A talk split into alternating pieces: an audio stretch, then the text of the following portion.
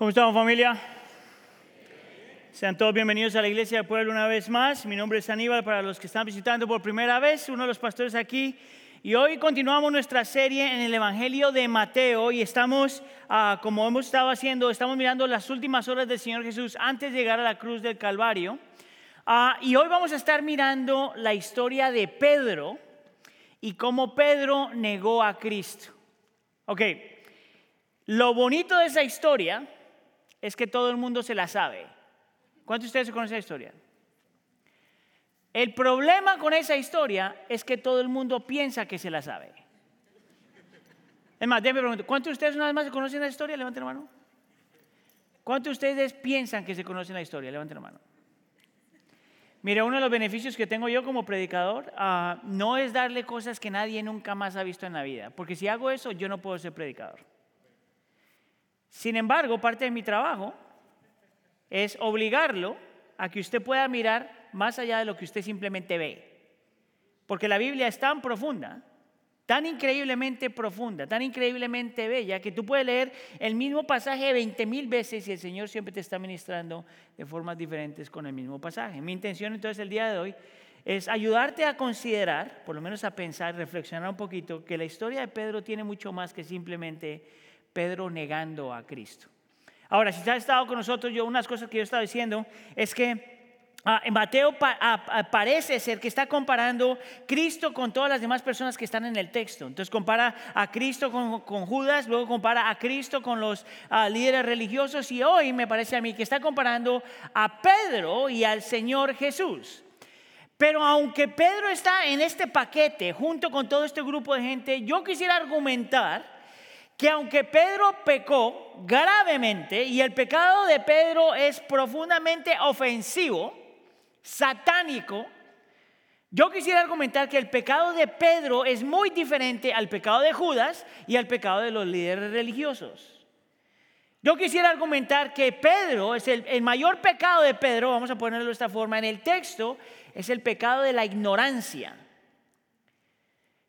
Yo quisiera invitarte a ver y a indagar un poquito en el corazón de Pedro porque el, pecado de Pedro no es igual al pecado de Judas. Y el pecado de Pedro no es igual al de los líderes religiosos. El pecado de Pedro, en mi opinión, principalmente es un pecado de ignorancia. Y para mostrarte, vamos a hablar, el tema que yo quiero que tú veas, eh, una de sus luchas era el pecado de la duplicidad. Lo que quiere decir es que cuando yo miro a Pedro me doy cuenta que Pedro era una persona que eh, muchas veces comprometía la integridad o el carácter. Y era un hombre que tenía la, tendencia de decir algo con la boca y hacer algo completamente con las manos. Era una persona que podía decirte, realmente, yo nunca voy a hacer esto y de repente las acciones mostraban algo diferente. Es más, nomás con ese entendimiento, yo me atrevería a decir que la gran mayoría de los que estamos aquí, incluyendo el predicador, tiene esa tendencia, tiene esa lucha a querer a separar lo que decimos de lo que hacemos. Por lo tanto, yo quisiera decir que a lo mejor nosotros también, muchas veces, tal vez no todo el tiempo, pero muchas veces nos podemos parecer más a Pedro de lo que pensamos.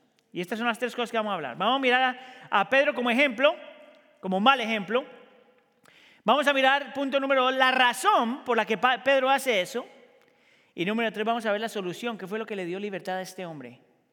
El ejemplo, la razón y la solución. Necesito que me hagas un favor. Mira a la persona que está al lado tuyo y dile, tú te pareces más a Pedro, te pareces más a Pedro, más a Pedro de lo que tú piensas que te pareces. Dale, dale.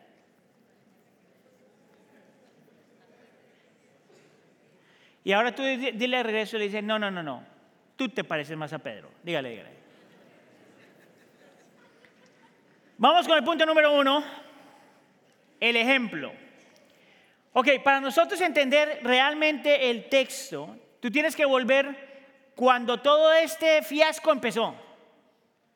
Para realmente ver qué es lo que está pasando aquí, tú tienes que volver más atrás en el texto para ver cuándo fue que empezó todo lo que pasó. ¿Y te acuerdas que el Señor Jesús le había dicho a, a, los discípulos que le iban a traicionar? Tenemos que empezar ahí. En los versículos 31 y 33, mira lo que pasa. Dice, Jesús les dijo a los discípulos, esta noche todos ustedes se apartarán por causa de mí. No se apartarán solamente por miedo, no se apartarán simplemente porque tienen luchas, se apartarán por causa de mí. Pero mire inmediatamente cómo responde Pedro. Pedro les respondió, aunque todos se aparten por causa de ti, yo nunca me apartaré. Eso se parece a lo que alguna gente dice, yo nunca haría eso. ¿Cuántos de ustedes alguna vez lo han pensado por lo menos? Ok, el resto de ustedes están mintiendo. Bien interesante porque nosotros no vemos esto en Mateo, pero lo vemos en Lucas. Y en Lucas se hace el énfasis, que, cuando Pedro está diciendo eso, no está diciendo, aunque todos te abandonen, yo nunca te abandonaré. En Lucas se hace claro que está diciendo, cuando estos, los discípulos te abandonen, aunque todos estos discípulos te abandonen, yo nunca lo haré. Yo digo que desde ese punto en adelante todo el mundo le, le agarró ganitas a Pedro. ¿Quién dice eso? ¿Quién dice eso al resto del grupo? Ustedes pecarán, pero yo jamás pecaré como ustedes han de pecar. Tú puedes ver un poquito del corazón de Pedro desde el principio. Ahora, la historia continúa. En el versículo 34 35 aparece algo más. El Señor responde y les dice, en verdad les digo que esta misma noche, hoy, esta noche, antes de que el gallo cante, me negarán tres veces. Me negarás tres veces. No una, no dos, tres veces. ¿Sabes por qué yo pienso que son tres veces? Para que la primera no diga, ay, se me escapó. Y la segunda, ay, es que aprendo lentamente. No, tres veces. En el versículo 35 dice, Pedro le dijo, aunque tenga que morir junto a ti, jamás te negaré. Déjeme hacer una pregunta. ¿Tenemos alguna evidencia en la escritura para pensar que Pedro estaba siendo hipócrita? No, no responda, solo piense.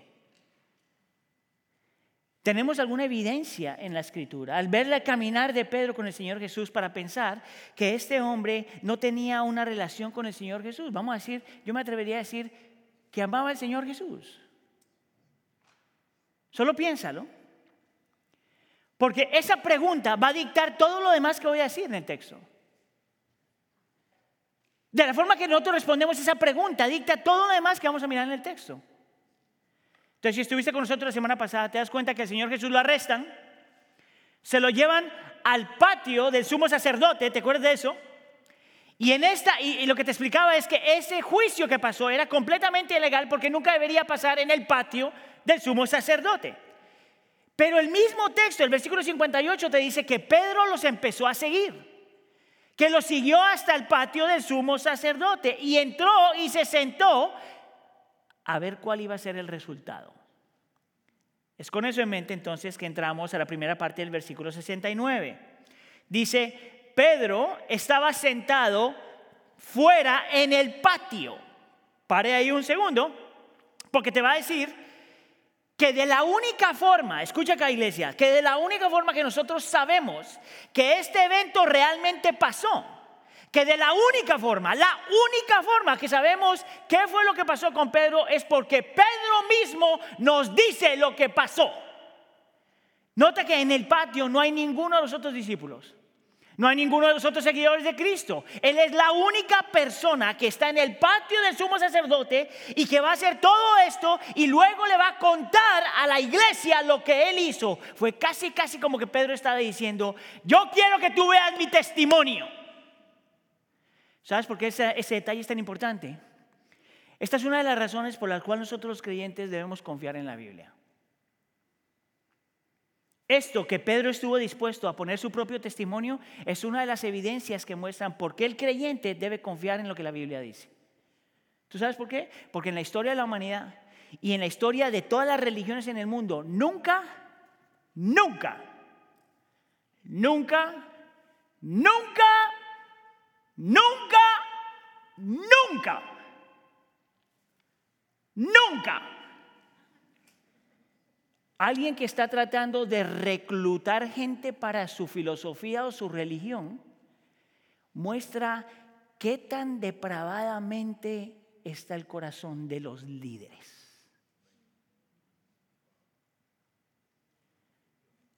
Un detalle pequeñito que te dice que la razón por la que el cristianismo es cristianismo el día de hoy no es por la calidad y el liderazgo y el carisma de un líder. es por el Dios del cristianismo. No por un, un hombre que se considera un fundamento de nuestra fe. Y Pedro es intencional de que tú veas qué fue lo que él hizo. Para que nuestra confianza no sea en ningún hombre, sino solamente en el Dios del cristianismo. ¿Está conmigo? La historia entonces continúa. Pedro entra ahí y mira lo que pasa en la segunda parte del versículo 69 y el versículo 70. Una sirvienta se le acercó y dijo, tú también estabas con Jesús el Galileo. Pero él lo negó delante de todos ellos diciendo, no, sé de qué hablas tú muchacho, cubano. Escuché aquí, súper interesante, porque la conversación es casual. ¿Notaste que no es, no es como que todos están no, la conversación es casual. Esta muchacha mira a Pedro, observa a Pedro, hace una declaración y Pedro lo niega. No, no, no, yo no, yo no conozco ese cuate. Así empieza la conversación. Pero la narrativa continúa y te das cuenta que se empieza a poner la cosa un poquito más intensa. Y mira lo que pasa en el versículo 71 y versículo 72. Cuando salió al portal, lo vio otra sirvienta, no la misma muchacha, pero otra sirvienta y le dijo a los que estaban allí, este estaba con Jesús el Nazareno. Y mira cómo Pedro responde. Y otra vez él lo negó, pero ahora cómo? Con juramento. Y dijo, yo no conozco a este hombre. Nota cómo la narrativa empieza a cambiar. Y lo que empezó como una, una conversación casual ahora está tomando otro color. Tanto así que cuando la muchacha acusa a Pedro, él ahora no solamente dice no conozco a, Jesús, pero dice, eh, la palabra es con juramento. ¿Tú sabes qué significa eso? Eso es casi, casi como que Pedro está diciendo, juro por Dios que yo no conozco a Jesús. Y empiezas a ver lo que está pasando en el corazón de Pedro. Y empiezas a ver que su corazón no era tan puro. Y empiezas a ver que él está luchando por salvar su vida. Ahora, el texto dice que un poco tiempo después, ya no solamente era la primera muchacha y no solamente la segunda muchacha, pero ahora el grupo de gente que estaba ahí empezó a irse detrás de Pedro. En los versículos 73 y 74, mira lo que pasa. La gente le dice a Pedro, seguro que tú también eres uno de ellos, porque aún tu manera de hablar te descubre. Mire, yo no le puedo decir a esta iglesia, a ningún gringo en esta iglesia, que yo no soy latino. Porque en el momento que abra, aunque me vea blanco, en el momento que abra la boca, todo el mundo diría, este cuate es latino. Eso es lo que está pasando aquí. Pero mira lo que pasa en el versículo 74. Entonces él comenzó a maldecir y a jurar y dijo, yo no conozco al hombre. Pregunta. ¿Sobre quién cayó esa maldición? Si tú quieres ver la dinámica del corazón de Pedro, tú tienes que hacer la pregunta sobre quién y para quién fue esa maldición. Vamos a hacer un poquito de lógica bíblica, ¿ok? Y lo que te voy a decir es la opinión de algunos eruditos, y, es mi opinión, pero hay diferentes opiniones frente a esto. Yo te voy a ofrecer mi opinión. ¿Estamos? Cuando Pedro está jurando que no conoce a Cristo y maldice, no puede ser, desde mi perspectiva, que se está maldiciendo él mismo. ¿Cómo eso lo ayuda? Yo no conozco a Cristo, maldito soy, yo no conozco a Cristo. ¿Cómo ayuda eso el argumento? ¿Cómo eso lo va a rescatar? Hay otras traducciones que ponen que él dice que estaba maldiciendo a los que lo estaban atacando. El problema que tengo con ese argumento es que cómo eso le ayuda a él a librarse del problema. Yo no conozco a este hombre, te maldigo, yo no conozco a este hombre. Por lo tanto, hay, hay varios eruditos que argumentan, y yo estoy ahí con ellos, que cuando Pedro maldice, él maldice a Cristo para librar su alma. Está en su desesperación, está en su necesidad de librar su vida, que parece ser que le escoge maldecir a Cristo. Y ahorita te voy a mostrar una palabra de por qué yo pienso que eso es lo que pasó. Porque inmediatamente después de que él maldice, o por lo menos niega a Cristo por tercera vez, el versículo 74 te dice, y al instante el gallo cantó. En el Evangelio de Lucas añade a eso y te dice que canta el gallo Cristo está haciendo, está afligido, luchando con lo que está luchando, voltea a mirar a Pedro y en el momento que mira, que mira a Pedro, el versículo 75 entra. Pedro entonces se acordó de lo que Jesús había dicho, antes de que el gallo cante, me negarás tres veces. Tres veces. Ahora, la razón por la que yo sí entiendo que Pedro maldijo a Cristo para librar su alma es con dos cosas. Uno, es porque se acuerda, se acuerda de algo. Eso es lo que te muestra a ti, que Pedro no estaba premeditando esto, esto demuestra que Pedro estaba haciendo otras cosas, pero más que eso, tiene que ver con la palabra, eh, con la palabra negar. Esto es bien interesante porque la palabra negar se puede traducir de, diferentes formas. Y en el original se puede traducir simplemente como negar a alguien o rechazar a alguien, pero parte de la, de la traducción es cuando estás repudiando a alguien. Me parece a mí que cuando Pedro está tratando de salvar su vida, él está diciendo algo como que él repudiaba a Cristo. Tanto así, tanto así, que lo que te va, que el texto te dice, mira lo que pasa luego, ah, que el texto te dice que toda la historia cambió desde ese punto en adelante. Ves a un hombre, escucha acá, que caminó con el Señor Jesús todos estos años un hombre que aprendió del Señor Jesús, que vio los milagros del Señor Jesús, que con mucha confianza y, e vamos a decirlo entre comillas, integridad, dijo al Señor Jesús que él nunca lo negaría, que nunca lo abandonaría, que nunca se, alejaría de él. Y sin embargo llegamos a este momento de presión y sufrimiento donde, Cristo, donde a Pedro se le fue la onda. Ahora la pregunta que yo te hice antes fue, ¿Fue Pedro deshonesto con la promesa que hizo? Yo quisiera invitarte a ver que la razón por la que yo pienso que, ese, que Pedro no, no dijo algo deshonesto es por la historia que tenemos con Pedro. Vamos entonces al punto número dos. Te voy a mostrar la razón por la que Pedro llega hasta ese punto. Ahora mira acá. Estos son los versículos donde tú tienes que ponerle atención a las palabritas que son fáciles de ignorar, porque te muestra mucho del corazón de la persona que lo, que lo dice o que lo hace. Mira conmigo una vez más el versículo 75 y dice, Pedro, Pedro se acordó de lo que Jesús había dicho cuando le dijo que el, canto, el, gallo iba a cantar tres veces, que le iba a negar, o que le iba a negar cuando el canto eh, lo negará tres veces después de que el gallo cante. Pero mira su comportamiento. Él salió afuera y lloró amargamente. Ok, escucha acá. Ese no fue el comportamiento que nosotros vimos en Judas. Ese no fue el comportamiento que nosotros vimos en los líderes religiosos. Es más, ese no es el comportamiento que vimos en ninguna otra persona a lo largo de todo el Evangelio. Es algo que es único, para decirlo de alguna forma, a Pedro. Y la palabra amargamente en el original da la idea de alguien que está en luto.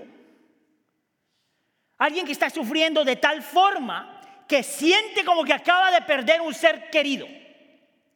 Y tú tienes que hacerte la pregunta, ¿por qué Pedro está llorando amargamente como si hubiera perdido el ser querido si él sabía que lo iba a negar? Porque este hombre está sufriendo tanto? Cuando de repente entendió lo que Cristo había dicho. ¿Quieres que te dé la respuesta? Escucha. No te la voy a dar todavía. Porque para que yo te dé la respuesta, tú primero tienes que ver el caminar de Pedro. Porque es interesante, cuando tú miras la vida de Judas, te das cuenta que de vez en cuando el Señor nos da un versiculito. Y dice que Judas le iba a entregar. Y que Judas le iba a traicionar. Y que Judas tenía un ávaro en su corazón. Y cosas así, te da cositas, cositas. Pero nosotros no tenemos nada así acerca de Pedro. Es más, cuando mira la vida de Pedro, es completamente lo opuesto. Y lo que voy a hacer por los siguientes 20 minutos, este voy no, como 5, voy a caminarte a lo largo del libro del Evangelio de Mateo a mostrarte la vida de Pedro y la interacción de Pedro con el Señor Jesús. Porque yo entiendo, después de que miras todo eso, que Pedro realmente amaba al Señor Jesús. Y si lo amaba, entonces, ¿por qué lo negó? Escucha acá. Todo empieza en Mateo capítulo 4. El Señor Jesús llama a los primeros discípulos. ¿Y quién estaban los primeros discípulos? Pedro. ¿Tú sabes lo que el Señor Jesús le dijo? Ven, sígueme. Y el texto dice que inmediatamente. No dice que negoció, no dice déjame ir a arreglar las cosas, va a lavar la ropa, no dice nada de eso. Dice inmediatamente se fue y dejó todo por el Señor Jesús. A mí no me parece que esa es la actitud de un hombre que odia a Cristo. Cuando vas a Mateo capítulo 8, la Biblia nos cuenta que la suegrita de Pedro se le estaba muriendo. ¿Y a quién busca Pedro? Al Señor Jesús. Ahora mira, yo no sé cuál es tu relación con tu suegrita, pero si te pide que te, que te sanen a la suegrita, eso te dice bastante. De alguna forma, el Pedro sabe que el Señor Jesús es la única persona que puede hacer el milagro y sanarle a la suegra. Cuando vas a Mateo capítulo 10, es cuando vemos la primera lista de todos los discípulos. ¿Quién aparece primero en esa lista? Pedro. Y cualquier persona que entiende la Biblia te diría que cuando se hace una lista, el primer nombre que aparece en esa lista es para mostrarte que esa persona iba a ser el líder de líderes. El Señor Jesús intencionalmente pone a Pedro primordialmente para ser líder entre líderes. A mí no me parece como que el Señor tenía problema con, con Pedro. Te vas luego a Mateo capítulo 14. Y es cuando encuentras al Señor Jesús caminando sobre el agua en medio de la tormenta. Y es cuando encuentras a los discípulos llenos de miedo dentro del bote. Y te acuerdas tú quién fue la persona que le dijo al Señor Jesús, si tú eres el Cristo, dime que yo camine de aquí para allá. ¿Quién hace eso?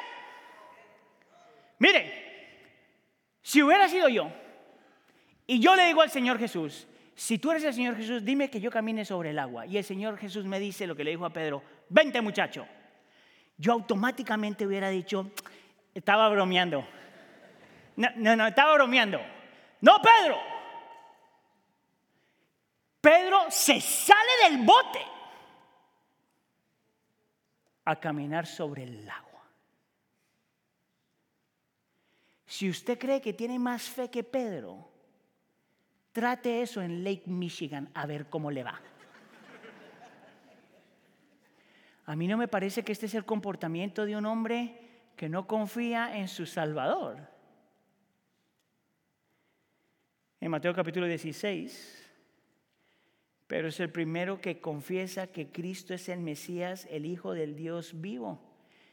Y es basado en ese testimonio que Cristo dice, como gente como Él, es que yo voy a construir mi iglesia. Cuando miras a Mateo capítulo 16, el Señor Jesús le acaba de decir a sus discípulos que lo van a matar. ¿Te acuerdas tú lo que dijo Pedro? Nunca, Señor. Nunca, Señor, esto nunca te sucederá a ti. A mí no me parece que ese es el testimonio de alguien que el testimonio de alguien que está pretendiendo amar al Señor Jesús. Mira ahora Mateo capítulo 17, cuando es la transfiguración. El Señor escoge a los, a los discípulos más cercanos a Él. ¿Quién estaba en ese grupo? Pedro. Pedro escuchó la voz del Padre que dice, este es mi Hijo amado, escúchalo a Él. Es más, Pedro puede ver que Moisés y Elías se desaparecen y la única persona que queda es Cristo, solo Cristo. A mí no me parece que lo que Pedro vio hizo que Pedro no confiara en Cristo o confiara en Cristo menos. Me parece a mí que lo que pasó ahí es que confió en Cristo más. Luego llegas a Mateo capítulo 26 y está el Señor Jesús en Getsemaní, a punto de ir a la cruz del Calvario, sudando sangre. ¿Y a quién se lleva para estar con él? Entre ellos Pedro. ¿Tú crees que yo me llevo al enemigo a orar conmigo cuando estoy a punto de morir? A mí no me parece que el Señor Jesús tenía una relación torcida con Pedro y Pedro no tenía una relación torcida con el Señor Jesús. A mí me parece completamente lo opuesto, que el Señor Jesús amaba a Pedro y Pedro amaba a Cristo. En el mismo Mateo capítulo, eh, capítulo 26, ¿quién fue el único de los discípulos que defendió a Cristo? El único. ¿Te parece a ti que Pedro muestra un hombre que no amaba, no quería y no confiaba en Cristo? En Cristo. Tanto así como para defenderlo. Que si yo te digo que hay más, eso es solamente el Evangelio de Mateo. ¿Qué tal si miras el Evangelio, de Juan? En Juan capítulo 6, el Señor Jesús está enseñándole a las masas y está diciendo todo lo que debe hacer. Y tan duras son sus palabras que dice que la gente se empezó a ir. El Señor Jesús se voltea a los discípulos y le dice, ustedes también se van a ir. Mira lo que le dice Pedro, Señor, ¿a quién iremos? Solo tú tienes palabras de vida eterna. Solo tú hablas a mi corazón, solamente tú tienes sabiduría, solamente tú dices la verdad. ¿A quién puedo ir sino solo a ti, Señor? ¿Te parece a ti esas las palabras de un hipócrita? ¿Te parece a ti esas palabras una confesión de alguien que no confiaba en Cristo? Y hay más. Mira Juan capítulo 13. El Señor Jesús acaba de lavarle los pies a los discípulos. Todos los discípulos, incluyendo Pedro, sabía que nadie haría eso, sino solamente lo peor en la clase social. Lo más bajo de lo más bajo en la clase social se atrevería a tocar los pies sucios de otra persona. Y el Señor Jesús, el Rey del universo, está lavándole los pies a estos discípulos. ¿Te acuerdas tú la reacción de Pedro? ¿Cómo se te ocurre? ¿Tú no me puedes lavar los pies a mí? Y el Señor Jesús le responde y le dice, si no te lavo los pies, tú no puedes estar conmigo. ¿Cuál fue la reacción de Pedro? No me lave los pies, lávame las piernas, lávame las manos, lávame la cabeza, lávame todo. Yo no puedo estar sin ti. ¿Te parece a ti que ese es el comportamiento de una persona que no confía y ama a Cristo? Ahora entonces sí te puedes hacer la pregunta. ¿Por qué entonces Pedro lo negó? Escuche. Porque aunque él amaba a Cristo y conocía a Cristo, lo que no conocía era su propio corazón.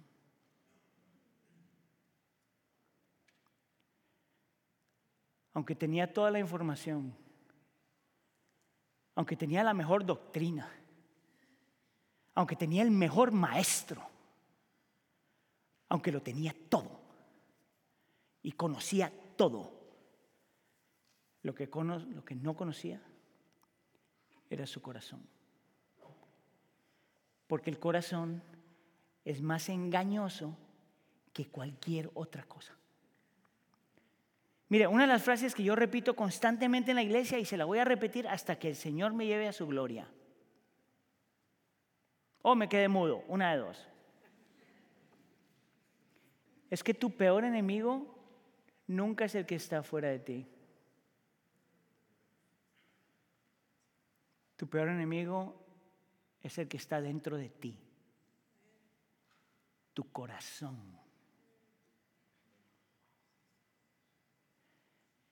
Pedro nunca, realmente nunca pensó que él tenía la capacidad o la habilidad de realmente negar a aquel que él amaba. Y lo hizo. Y tú y yo tenemos el mismo potencial de hacer lo mismo que ha hecho Pedro. Si tú tampoco conoces tu corazón. Mire, por eso es que me parece tan letal, tan dañino, tan tóxico, cuando los cristianos utilizan frasecitas como, sigue tu corazón. ¿Tú sabes lo peligroso de eso? Sigue tu corazón. Y Pedro diría, por amor a Dios, no sigas tu corazón. Porque tu corazón es mucho más engañoso, más de lo que tú piensas. Mira, te voy a dar cinco razones. Esto viene, a este hombre lo mencioné hace eh, un par de semanas, se llama Tadeus Williams. Él escribió un libro acerca de todos estos temas que tienen que ver con el corazón y todo eso. Y él nos da cinco razones, bíblicas en mi opinión, de por qué nosotros jamás deberíamos seguir nuestro corazón. Y por eso, ¿por qué es que tú tienes que tener tanto cuidado con la realidad de tu corazón? Escúchame aquí, porque si usted ha puesto su fe en Cristo, si usted ya es creyente, usted ya es santo. Usted ya tiene otra naturaleza diferente. Usted ya murió a su pecado, ya vivió para Cristo, si ha puesto su fe en Cristo Jesús. Pero eso no quiere decir, porque aunque estamos en este lado de la gloria, que tu pecado todavía no mora en ti. Tú eres tanto así como santo como pecador. Y eres pecador porque tu corazón todavía no ha sido completamente transformado. Por lo tanto, ninguno de nosotros puede tener una actitud de aprender a confiar en tus emociones, en tus sentimientos, en lo que tú piensas, en tu corazón. Cinco razones nos da este hombre de por qué nosotros nunca deberíamos confiar en nuestro corazón. Número uno, tu corazón es demasiado superficial para ser confiable. Entonces, él dice esto y estoy de acuerdo. Lo que tu corazón te dice es que tú eres el dueño de tu universo que tú estás en el centro de la creación, que tú te mereces todo. ¿No crees que eso es verdad? Te lo pruebo. Es cuando alguien no te da lo que tú piensas que te mereces y te amarga la vida porque no te lo dieron. O cuando no soportas que alguien te ignore. sabes cuánta gente de la iglesia se va porque dice, en esta iglesia a nadie le importa? Nosotros como iglesia nos tiene que importar la congregación. Amén. El problema es cuando tú piensas que la iglesia existe solamente para ti. No es eso lo que hacen los niños. Mira, mi sobrinito, desde que era como así, las primeras palabras que empezó a decir, cada que yo le daba algo a mis sobrinos o a mis niñas, siempre, y yo, toda la vida. ¿Y yo? Toda la vida. ¿Y yo? Toda la vida. Y en tu corazón, nuestro corazón es tan superficial que toda la vida. ¿Y yo? Número dos, tu corazón es extremadamente indeciso, como para ser seguido. Mire, las emociones que usted tiene hoy, en este momento, son muy diferentes a las que usted tuvo esta mañana. Y posiblemente muy diferente a las que tuvo ayer. Y posiblemente muy diferente a las que vino la semana pasada. Lo peor que alguien puede hacer es seguir las emociones. Porque tus, emociones suben y bajan. Lo que hoy siente rico, mañana no. Dime tú si es confiable confiar en algo tan indeciso. Razón número tres. El corazón es demasiado dividido como para ser escuchado. Nosotros amamos demasiadas cosas demasiado rápido, con demasiado poder. Ahí es donde vienen frases cuando decimos, mira, si yo pierdo esto, se me acaba la vida. No me dejes porque no puedo vivir sin ti. Qué estupidez más grande.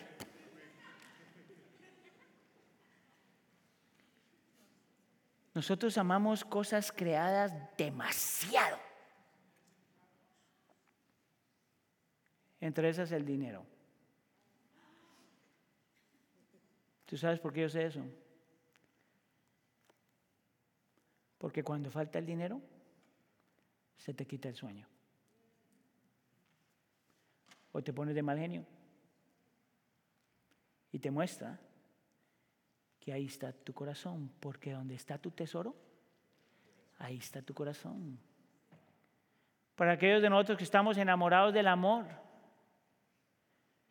ay, a menos de que mi esposa, mi esposa me ame con todo el corazón, yo soy miserable toda la vida. A menos de que tenga novio o novia, no voy a encontrar felicidad. ¿Cómo diantre le vas a hacer en el cielo? Si no hay novios y novias. El corazón es demasiado dividido para ser escuchado. Número cuatro, el corazón es demasiado depravado para ser obedecido. Jeremías 17, el, corazón es demasiado engañoso, no tiene cura. En Eclesiastés capítulo 9, el corazón está lleno de mal y de locura. En Mateo capítulo 5 dice que todos los males en el mundo vienen del corazón. Y en Proverbios capítulo 28 dice, el que confía en su corazón es es un tonto, un necio. ¿Tú sabes lo que es un tonto o un necio? Es la persona que se está ahogando y dice, no me estoy ahogando. Es la persona que es sabio en su propio entendimiento. Es la persona que cuando estás discutiendo tú puedes ver que no te está escuchando, sino está viendo qué te va a decir. Es la persona que se le está acabando el mundo y dice, no pasa nada, no pasa nada, no pasa nada, no pasa nada. ¿Cómo alguien obedece un corazón tan depravado? Y número cinco, el corazón es demasiado parcial para ser una buena guía. ¿Sabes lo que quiero decir con eso? Que tu corazón siempre te va a escoger a ti por encima de los demás.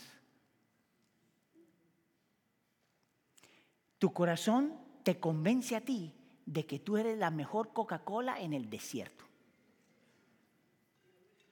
Tu corazón te dice que tú eres mejor que los demás. Tu corazón te dice que tu pecado no es tan malo como el de los demás. Tu corazón siempre excusa el comportamiento.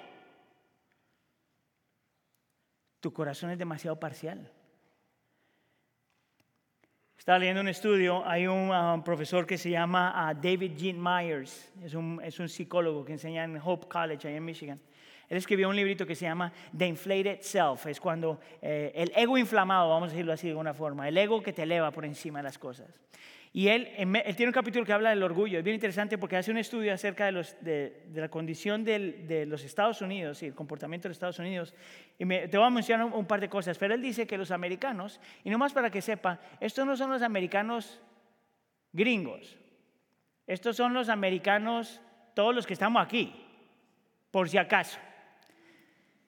Dice que los americanos por lo general tendemos a pensar que somos más inteligentes, más éticos y con menos prejuicios que los demás.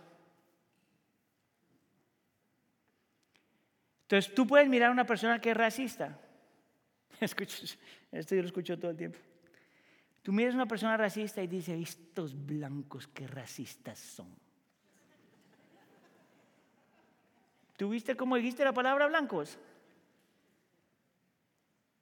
Yo no me soporto la gente iracunda. ¿Te das cuenta del tonito?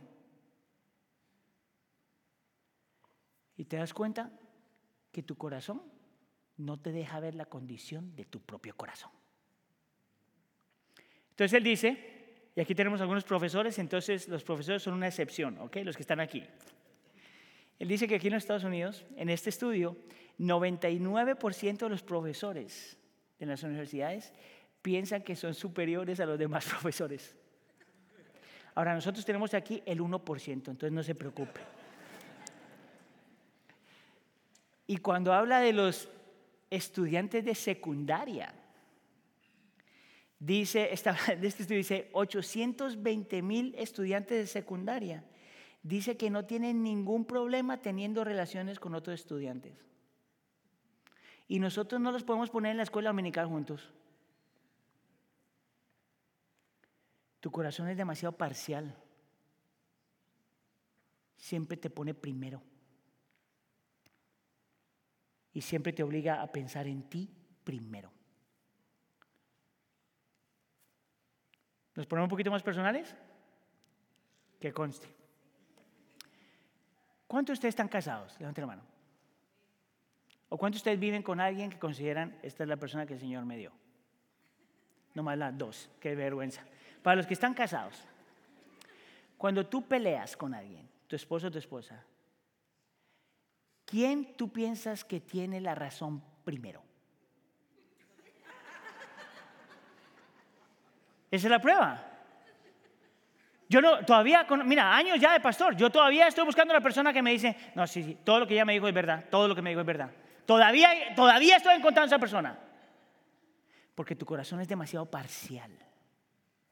La pregunta es entonces, ¿cómo nosotros nos deshacemos de eso? Porque el problema de Pedro fue realmente, conocía de todo menos su corazón. Lo que llevó a Pedro a negar a Cristo es que conocía todo menos su corazón. Aunque caminó sobre el agua, aunque hizo la confesión, aunque hizo lo que tenía que hacer, su corazón era más engañoso que cualquier otra cosa y él no lo sabía. Así como muchas veces yo no lo sé y tú tampoco lo sabes. La pregunta entonces permanece, ¿cómo le hacemos nosotros para morir a eso? ¿Qué podemos aprender de Pedro para morir a eso? Punto número tres, la solución. Déjame te voy a leer rápidamente una vez más lo que Jeremías 17:9 dice. Dice, el corazón es, más, el corazón es, es engañoso, más engañoso que cualquier otra cosa y no tiene cura. Desde un punto de vista bíblico, el corazón realmente no tiene cura. Si el problema no es el que está fuera de ti, pero que está dentro de ti, tú piensas que tú te puedes arreglar a ti mismo. Si tú eres el problema, ¿cómo tú eres la solución? Si el corazón no tiene cura, realmente tú piensas que si eres más disciplinado, que si tratas más duro, que si haces más cosas, puedes cambiar tu corazón. Lo único que estás haciendo es modificando el comportamiento, pero el corazón sigue ahí. ¿Qué fue entonces lo que descubrió Pedro, que es lo que nosotros necesitamos el día de hoy, todavía hoy? Te voy a mostrar un versículo que cambia toda la historia completamente. Algo que pasó antes de que Pedro negara a Cristo. Algo que no se ve en el Evangelio de Mateo, pero que se ve en el Evangelio de Lucas, en el capítulo 22. 22 eh, y luego en el versículo 31. Mira lo que dice ahí. Ah, Lucas capítulo 32, versículos 31 y 32. Dice, el Señor Jesús aquí, aquí es cuando está diciendo que lo va a negar y dice, Simón, Simón, mira que Satanás los ha reclamado a ustedes para zarandearlos como al trigo. Parece ahí un segundo, no me cambia el versículo todavía, porque el Señor Jesús ya le estaba diciendo a Pedro que Satanás iba a utilizar lo que ya estaba en el corazón de los discípulos para hacerle la vida miserable. Versículo 32. Pero yo, el Señor Jesús dice, he rogado por ti para que tu fe no falle. Escucha acá. Y tú, una vez que hayas regresado, fortalece a tus hermanos. Antes de que lo negara. El Señor Jesús ya le había dicho que aunque iba a caer, el Señor iba a hacer algo para levantarlo. Y que cuando lo levantara, Él iba a volver para fortalecer a los demás que habían caído. ¿Sabes qué es lo interesante, lo hermoso de ese versículo? Es la palabrita, yo ya he rogado. Antes de que pasara lo de la cruz de Calvario, antes de que Jesús, antes de que Pedro negara, el Señor Jesús ya había rogado. ¿Tú sabes lo que es una oración? Una oración es cuando alguien se para en medio de entre Dios y otra persona. Es cuando alguien se para en la brecha entre Dios y el, y el ofensor. Y el Señor Jesús, antes de que Pedro cayera, ya le había dicho, tú vas a caer muchacho, tú me vas a negar, tú me vas a abandonar, tú vas a decir que me odias.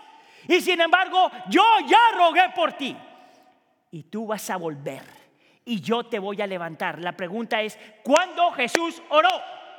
En ese momento. ¿Y cuándo se volvió verídico? Cuando llegó a la cruz del Calvario.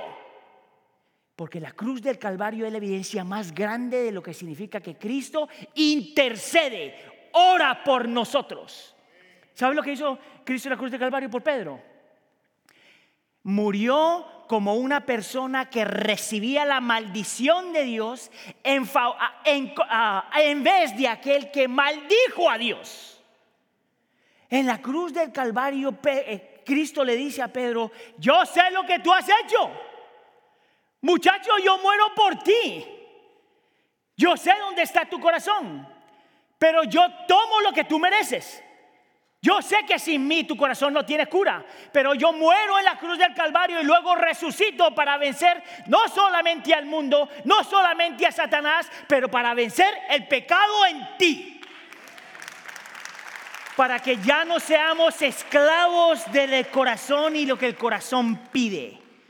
Tanto así es la transformación de Pedro cuando ve eso y entiende eso que el Señor lo levanta.